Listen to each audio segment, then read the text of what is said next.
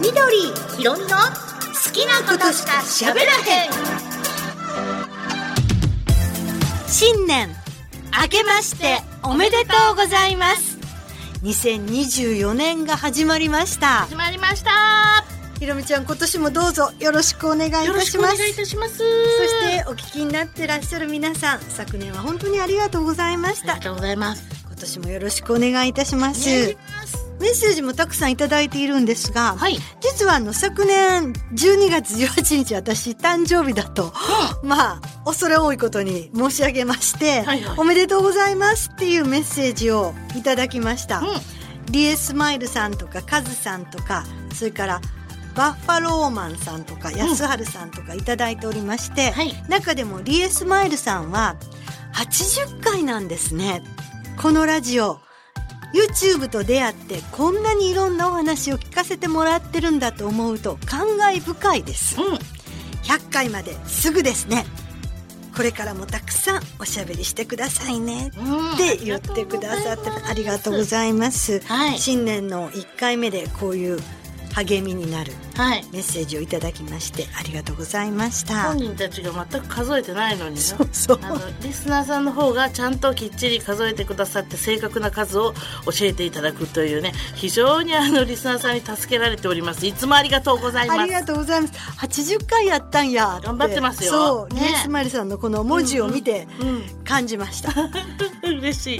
で、今日はですね、はい。まあ1月1日っていうので、新年まあ初めにはい。思うこと、うん。うんこんな風な一年にしたいなとか、まあお正月の話とかねね。ちょっとさせてもらってね。そんなお話をはい。して、ちょっと映画漫画のご紹介っていうのはちょっと今日はお休みではい。していきたいと思いますので、皆さんもねお正月でのんびり聞いてくださってる方も多いと思いますからね。そうですねはい。最後までお付き合いください。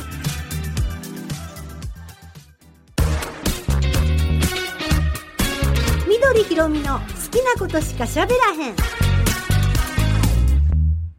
まずは森川みどりがお話ししますが、今となって新年だからって、うん。特に何か思うほどはないんですが、昨年末に M1 を見てまして、ほうほ若い人たちがああして緊張しながらうん。すごく頑張ってらっしゃる、ネタもさることながら翌日にその裏側もテレビでやってはりまして、うはいどれだけの緊張感かと。うん。ああいうのを拝見するとやっぱり頑張らなあかん。っうん。て思いますよね。でちょっと触発されて、うんうん。今年はちょっと。出る？M1 に。な誰と？え私と？しゃあないな。やってくれます。絶対一回戦で終わりよ。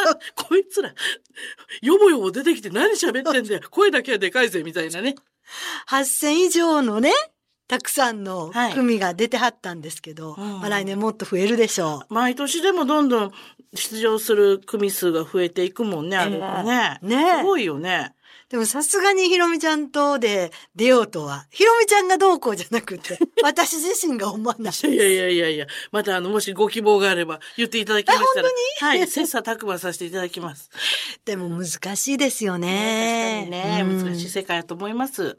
私の友達がもう60過ぎたおばちゃんなんですけども、いやー面白かったね。もうあんって言って M1 の翌日にうちに来てうん。言ってるんですよ。はい。ああ、面白かった。見てはったね。うん。うん。見てたんやーって。見た見たって。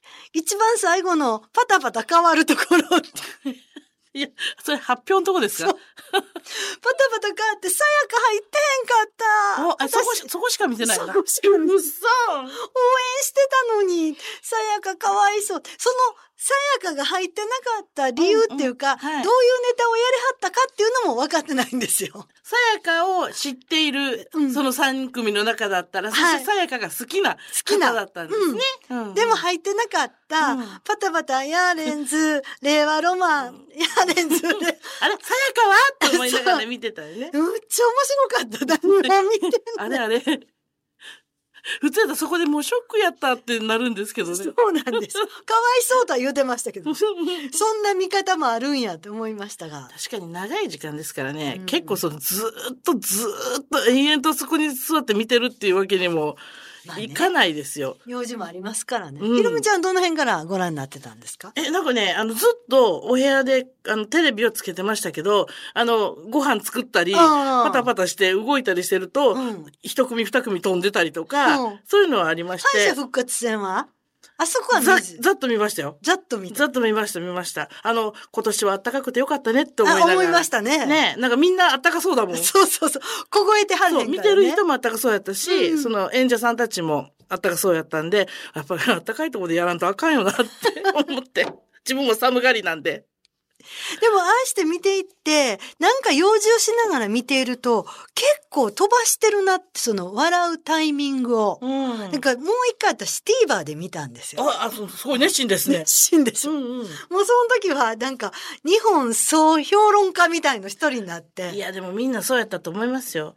ねえ。うんうんうん。あそこの、この一言がとか、くすぐりが少ないとか。あー、ねえ、なんかもう言い出したらね、みんな好き勝手言うからね。そうなんですよ。ねだってやってないんだから。言ってるだけなんだから。言うても素人なんですそうなんで。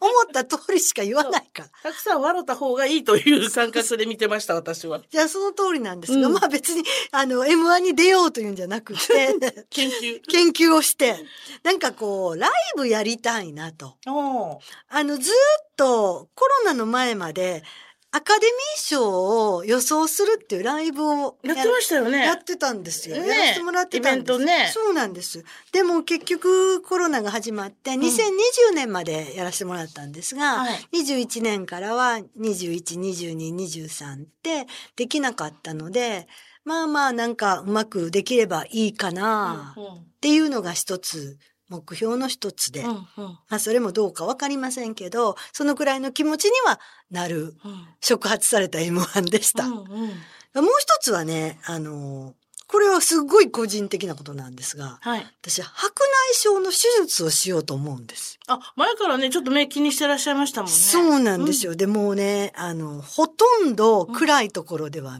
見えない。あら、夜大変？大変。うんうん。、で、こう階段とかがあるとうん。段差がわからないんですよ。はいはいはい。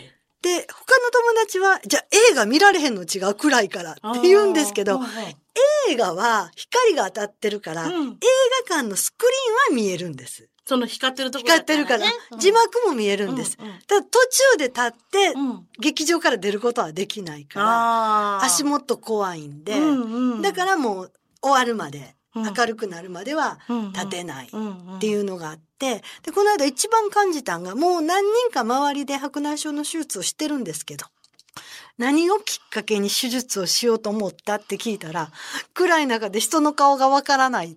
あ誰かがいてはるはわかるんですよ。あ。うん。それが誰かがわからない。顔がわ、まあはっきりわからない。人がいるのはわかる。わかりますうんうんうんで顔がわからない。ひろみちゃんって思ったら梅の園さんだったみたいな感じ？それえらい違いやけど。えー、なんかちょっと丸っこいから。で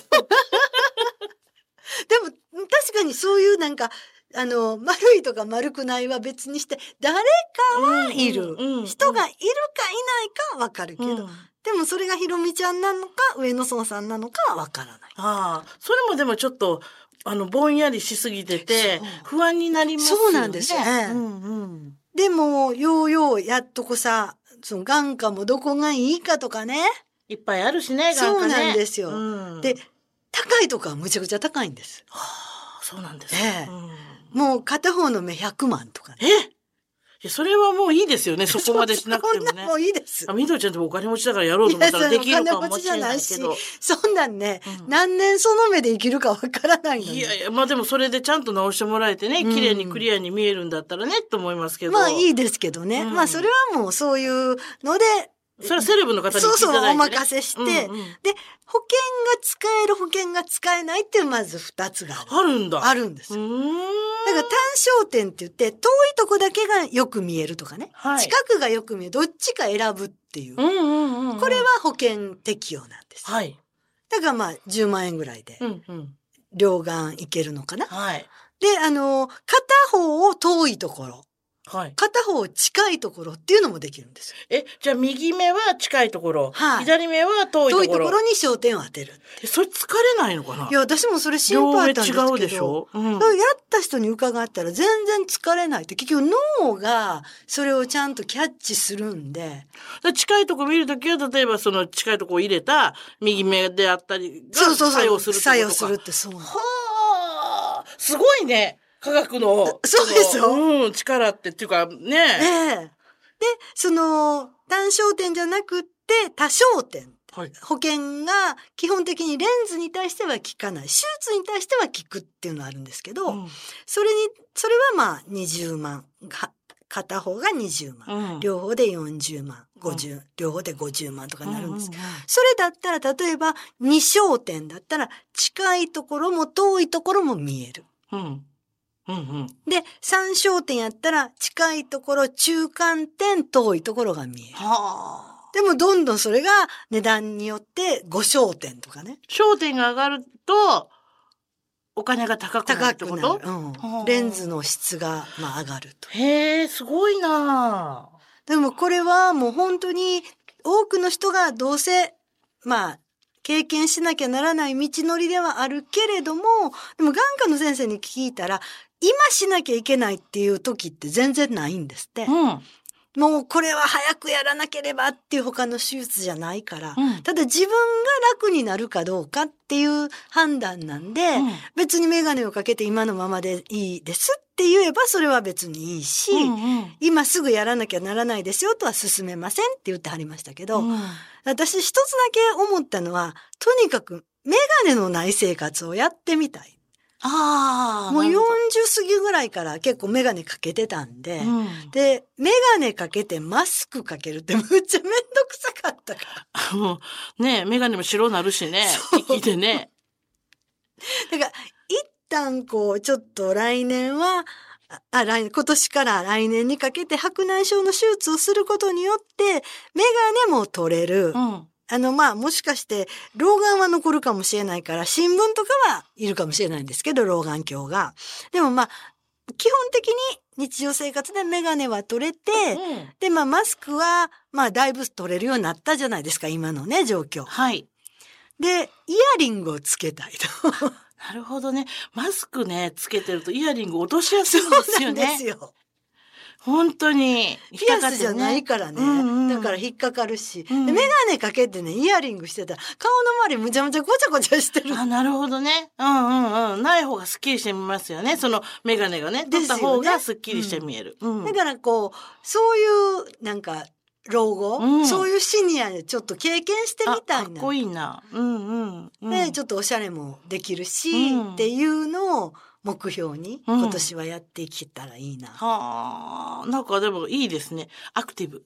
アクティブかな？うんアクティブはシニア。いや、でもそれって、やっぱりね、年を重ねていくとどうしても内側に入っていきがちだっていうふうに言われるから、ええ逆に見えない、今見えなくて不安なものを取り去って、うん見やすくなって、メガネも外して、表にどんどん出ていきましょうってとてもアクティブですよ。いいですよね、うん私もちょっとそれで明るい気持ちになれるかなって思うんですけど、うんただ一言だけ先生に言われました。二十歳の時の目には戻りません。おー。いや、でも、二十歳の時の目なんか忘れてますやん。忘れてますね。もうね、え、二十歳の目ってどんなやったっていうものじゃないですか？でも何でも見えたんでしょうね、そこそこ。うん。いっぺんに両方やってくれはるうん。眼科もあるらしいけど、まあ私がこの間行ったとこは一週間開けましょう。うんうん。開けるとこ多いです。一週間っていうか、一つ右目をしたら、うん例えばちょっとだけ開けて、うん様子見て、こっちの目が OK ってなったら、ああ、そういうことか。うんうん。でも両目やるとやっぱり何かあった時に見えづらくなっちゃうとあれだし、って言って、とりあえず片目ずつやろうねって言って。うんうんうん。だ心配なのはね、うん片目をまずやってもらった時に、うんうん。私今ずっとメガネかけてるんですよ。遠いとこも近いとこも見えないから。うんうん。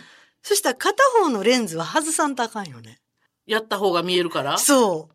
見えにくくなるでしょうね。うんその今のメガネがそそうのそうそうそう。うんうんうん今の度数合わせてるから。はいはいはいはい。どうしよう。そうしたらどうしたらいいんかな。かで、やがては両方ともレンズ外して。うん。もうだから、もうメガネ外したいんじゃないですかか。レンズ外したらメガネ外したいんじゃないですか。あそうか言ってたから、おかしいだよ、それ。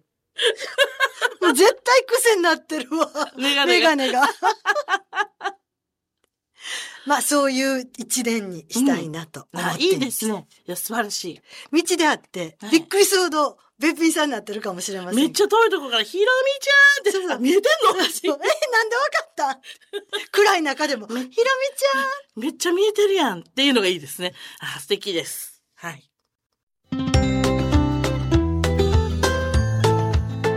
緑ひろみの好きなことしか喋らへん。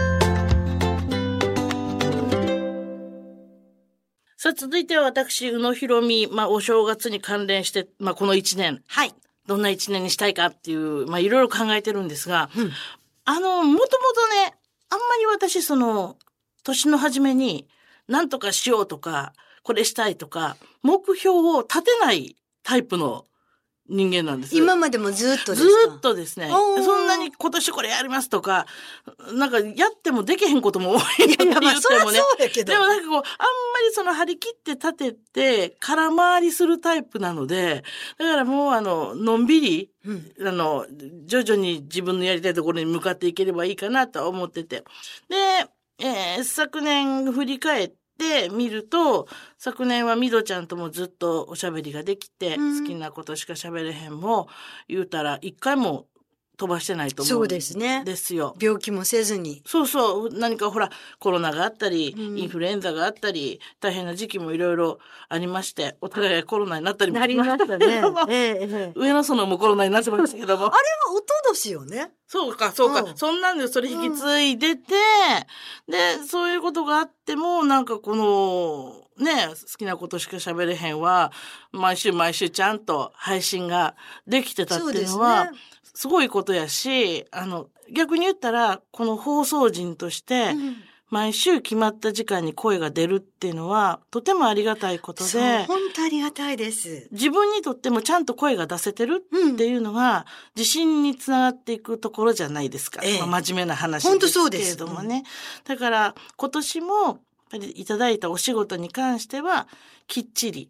はい。まあ、あの、肩の力は入れすぎずに気は抜かずに、なるほど。はい。やっていけたらいいなって思ってます。はい。ね。うん、じゃあ、じゃあ新しくどんなことがしたいかっていうと、そんな新しいっていうことよりも、まあ今まで培ってきた分のお仕事はまず持っていきたい。うんずっと、あの、あの、キープはしていきたい。で、それプラス、また新しいところの、にお仕事の場を持っていければいいかなっていうのもあるので、まあ、一昨年ぐらいからポッドキャストっていうのがあって、はいみどちゃんともやらせてもらって、みどちゃんの YouTube の方にも参加させてもらって、だから、いろんな形態が出てきたでしょ？ラジオとテレビだけじゃなくって。配信っていうね。そうなんです。だからええ YouTube があったり、Spotify があったり、ポッドキャストがあったり、いろいろ声を出せるところが増えたので、はい。ちょっと考えてみて、うん自分の中でもっと短い、うん、例えば5分とかでも、なんか自分の言葉で伝えられるようなところの発信のもとをちょっと作っていきたいかな。まだ具体的に決まってるわけじゃ全然ないんですけど、例えばその今日の独り言みたいな感じで、日ど。記みたいな感じでね。ええ別にあの、その、絶対これ聞いてくださいねじゃなくって、ほんまに日記感覚で、今日こんなんで、こんなんで腹立ったわ、みたいなようなことをつぶやいて、いわゆるツイッター X の音声声バージョ版。ン。うん、声バージョンで、えーやっぱり何がしか、その、書くのも好きですけど、はい。本業が声なので、まあそうですよね。うん。で、その声で何かしら伝えていけるもの、短いところで伝えていけるものとか、こう、いろいろ考えていったらできるんじゃないかなって思って、で、声が出る限りはできるし、そういうことが。で、そういう感覚も、あの、あんまり古臭くならないように。おばちゃんならおばちゃんなりの新しさ。うん。あ、もうあいつはおばはんやから、もう全然あかんわって言われるんじゃなくって、おばはんやけど、おもろいしとか、うんおばはんやけど、ちょっと新しいことやろうとしとるしとか、はい。そういうちょっとこう、のを付け加えて、えー、2024、宇野ひろみはい。頑張りたいなと楽しみですね。思っております。どんなネタが登場するか。そうですね。そのためにはやっぱりもっと勉強していかなあかん部分があるしね、世の中のことを知らないと。だってもうね、あの、ほら、年末にさ、うん今年流行ったワードとか言って発表されてたけど。発表されますよね。いや、20ぐらいやったらさ、うん3つぐらいしかわからない。そう。私、これ流行った？って。そうそう聞いたことがないような言葉とか文字とかが出てきて、え、これ、え、え？って言って、で、実際にそのインターネットとかで調べると出てくるじゃないですか。はいだそうか、そんな意味か、そうやって使うのかっていうことさえも全く知らない。でも、それが一応流行ってるというふうに世の中ではなされてる。うんもう、え、え知らんな。20のうち、せめて半分ぐらい 20全部とは言わないけど。そうそうそう。それ20全部知っとくのはそれ素晴らしいことやけども、3つではあかんなと。20のうちのね。私、あれしか分かれへんかったです、あれはね、関西の方はね、大概わかる。あれはもうでも素晴らしい言葉やったといや、。素晴らしい言葉だったと思います。ね岡田監督、すごいワードセンスと思いました。でもあれでさ、うんあれしちゃったから、うん今年はどうするって感じよね。今今年もあれだと、え、またあれってなっちゃああ、うんですか。そうそうそう。だからそのね、サイクルが早いじゃないですか。早い。2、3年こう、一つの流行をずっと使える時代が昔ありましたよね。うんうんこのこと知っていたら、2、3年は持つみたいな。うんうん、うん。それが今も半年も持たない。こうん。れについていくのが大変。だもうなんか、今のその若い世代、まあ、Z 世代までいかなかったとしても、うん。すごくあの興味が持ったら興味を取り込むのが早い、はい。興味がなくなったら捨てるのも早い、うん。また新しいのを入れてくるっていう、なんかこう細胞活性化みたいな状況に なってるでしょ？あれはでもある意味ちょっと面白くて、あの逆に言ったらあの、みどりさんや私らの世代って、ちょっと長いこと仕事してて、失敗したら結構引きずってった。引きずりちゃくちゃね引きずります。結構前のことでもやってもたみたいな、うんあれはちょっと思い出すだけでもヒリヒリするそうそうみたいなね。なんか後ろ向きになってしまう。そう。とそれが、こう、変わっていくのが早いから、細胞活性化で。だからもう、それはそれとして、みたいな。えそうなるのかな気持ちの上で。そういう気持ちになれるぐらいの、うんこう、新しい取り入れ方っていうのも、やれないことはないのかなとか思ったり、でもそれができたらすごい楽ですよ。楽だと思うんう。うん。切り替えが早い。そう。切り替えが早い。うんし、あの、次に行ける。うん。で次をすぐ取り込んで、あかんかったら捨てられる。別に、まあ、な人の心捨てるわけじゃないからね。自分にとっていらない、ここを持ってても仕方がないところ、部品は捨てて、で、次に必要な面白いところを取り込むっていう作業は、あの、今の Z 世代の子たちって、あの、普通にしてるんですよ。あ、そうなんですよ、ね。うちの子も今10、これ今年7になるけども、ええ本当に早い。早い？言葉を、流行ってる言葉を持ってくるのも早いし、流行語とかね。で、いらなくなったら一切使わなくなるし、見事に。別にそれ意識してるわけじゃなくって、うん次に、じゃあ、あの、新しい言葉がもう来てるから。だ開かないんですよ、その空間が。ポポンってそこに入り込む。はい。次のが。ううんん。すごいなと思って。これ真似できないけども、これをちょっとできるようになれば、なんか面白いかなって思もうパンパンパンパンって切ってって。うん、き、まあ、き、切るとか、な全部切れるわけじゃないし、うん。いいとこはもちろん残していって、うん。なんかこう、あの、いろいろ取り込む作業、自分の中に新しいものを取り込む作業で、いや、それは私にはしんどいわとか、それはちょっと無無理やろっていう、その、無理やろっていうワードをちょっと今年は捨てようかなって。ああ。まあ、気持ちの上ではそれはポジティブでいいと思うんですが、やっぱりね、昭和の人間とか、私はまあ、ひろみちゃんより10歳上やから、うんさらに古くて、うん。なんか、もっと粘り強くやれば、なんとかこれができるんじゃないかとか、っていうふうに育てられた世代なんで、なんかそんな次々次々行かないで、みたいな。うん。それもありますよね。だからうん、やっぱりその、最後の粘りは大切やっていうのは絶対思うしね。あの、勉強一つにしてもね、言われてきたしね。ねえ。うんもうあかん思うとこで、もう一歩粘れみたいそうそうそう。だから、例えば英会話とかでよく言われるのが、そのコップの水、な。うん。こう、どのくらいコップに水が溜まってるかわからない。はい。で、こう、どんどんどんどんちょこちょこちょこちょこ溜まってってると。うんでもしかして、あと一滴やったら、このコップの水がこぼれる。それはいい意味でね。うんこぼれるってことは、英語を聞き取る力がそこで爆発する。うんうんずーっと積み重ねて、今まではできへんかった、できへんかった、できあ、わかるようになったわっていう最後の一滴かもしれない。うんそう最後の一滴の手前でやめたら、もう全然伸びないよっなるほど。英会話よく言われるんですよ。おで、英ー語の聞き取りって、私ずっと習ってて未だにダメなんですけど、だからいつになったらコップの、私のコップはどんなでっかいかコップなんそれがめちゃめちゃ表面張力ずっと張ったままでパンパンになってるから、ず っこぼれないで。全とポーンって張った状態になってる。然こぼれるからあかんけど、そう、むっちゃでかい。浴槽みたいな水でこぼれへん。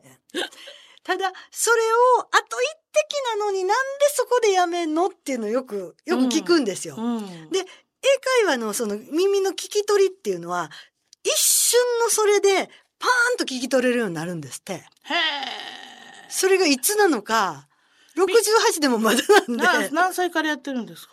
って普通中学校から英語やるじゃないですか。うん、でも中学校の時はね、ええ別に、ああ、英語の授業や ABCD ってやり始めて、うんうんうん。そこまで、こう、やるわっていう気持ちじゃなくなかった、なか授。業として受け身でうん。聞いていくから、ええ。で本気で英語のもう英会話をちゃんと成立させたいと思ったのはいつぐらいからですか？高校からですね。うん、英検取って、うんうん英検ってインタビューっていうのがあるから、うんうんそれを、まあ、面接でね、うん取れないとダメだから、相手の言うてはることが分かるようになるっていうので、高校ぐらいからですね。うん何年やねんって。50年以上ですよ。いやでもその最後の一滴を粘り強く待ってるミドちゃんはかっこいいと思いますよ。いや、でもさ、これ絶対最後の表面張力、お風呂の浴槽表面張力したまんまで、すごい絶対死ぬような気がする。いやいや、しなんしなん。もうすっごい立派なお風呂よ。すごいねうん。金ピカのいやね。いやいや、色はともかく、なんかその、すごいスーパー銭湯みたいな大きさやと思う。大きいな。スパワールドみたいにな ってるんですねあ。あとの一滴はいつって。へえ。いや、でもそこ、それ逆に言うと、長く続けてるから、やめるにやめられへんくなっていく分こともあるよね。ありますね。だから、今やめたら、今まで今までそうそうそうどうなるの？わかる。わかる。それはわかる。逆にやめられへんっていうね。パタもうなんか、ーンですね。英会話の先生も言ってほしいね。もうあなたに一滴はありません。いや、それは言えへんもんね。うん英会話の先生だっていつ来るかわかんないんだから、人によって。でも絶対思って、この人ずっと一滴けえへんなと。表面張力やなと。うん。いやでもそれはでそれででも続けるということって大事ですよねだからミドちゃんにしても私にしてもこの世界でずっと生きてるおしゃべりの世界でね、はい生きててやめるのは簡単だけど続けていくのは非常に難しい世界って言われますやんか言われます。うん、だからそこで言うてもそれなりにお仕事をさせてもらってきたので、もうやめるにやめられへんのですよ 二人は。そうかな。そうよ。でも、そのね、やめるタイミングって、うん。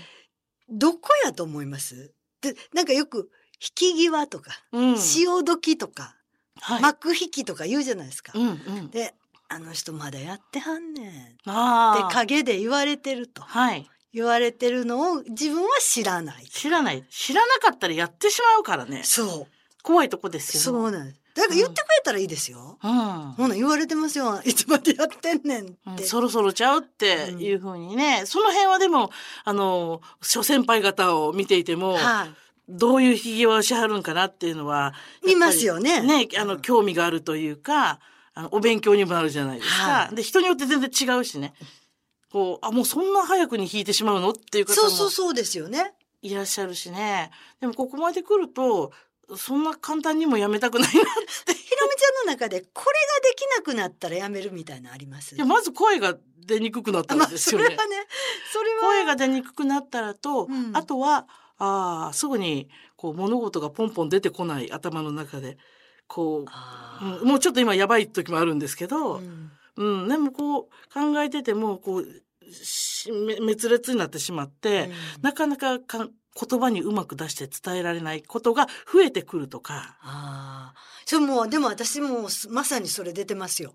だから今日、実はあの、ほわっとええ感じの生放送あったじゃないですか。うんうん。あの時に映画の紹介するのに、うん。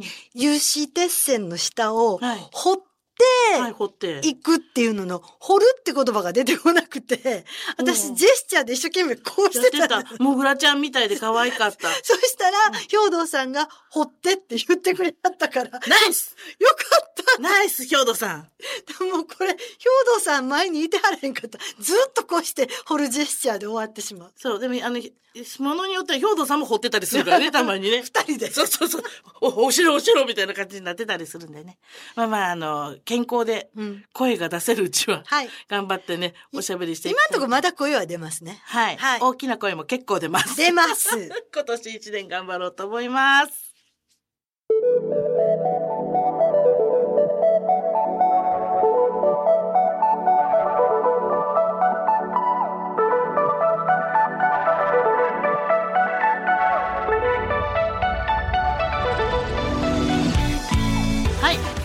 ね、まあ、映画漫画をちょっと一旦お休みさせていただいて、まあ新年ということで取り留めのない 新年のなんか抱負みたいなのを喋るつもりがなんかダラダラと引き際どうするみたいな話でえーなってしまいましたがあの本人たちは喋る気満々でまだやる気満々で、うん。えー続けていきたいと思っておりますのでどうぞよろしくお願いいい。たします。ところなんですが、ええ。実はここであのお知らせがございまして実はこの大黒ベース一旦ですね、はい。えー来週で、えーお休み、来週まではやります。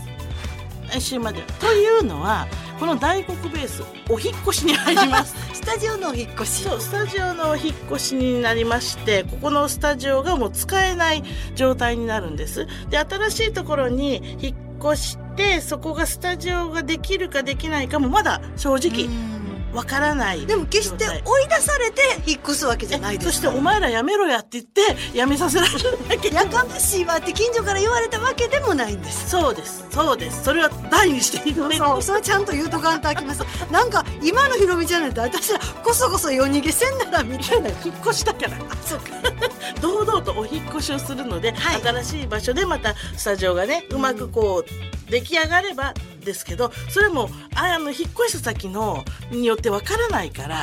はい、別に私たちが住むところではないのでね、ええ。はい、もうそこはあの上野園さん任せなんですけども。上野園さんが一生懸命スタジオを作ってくださるそれだけのエネルギーがあるかどうかですね。うん最近もうちょっと疲れてるんでねね。ちょっとどうなることやら分かりませんけども。ということであの来週の放送をもってまあ一旦休止という形にさせていただいて、またあの準備が整い次第、えー活動させていただくという形に、ね。はい。100回聞きたいと言ってくださってる皆さん、本当に申し訳ありませんが、うんうん。まあ一時的と一応思っておいていただければ、ね、ええ。その間ちょっと充電させていただいて、またあの面白い映画ですとかそうです。楽しい漫画をね、うん。ちょっとあの一生懸命こうチェックアップしてうん。やっていけたらなと思っておりますのでまたあのお会いする日までね来週までありますよ、はい。来週までは聞いていただいて、まあ、それ以降はちょっと一旦お休みまた再開できる日をということをにさせていただきたいなと思っております。一応ご報告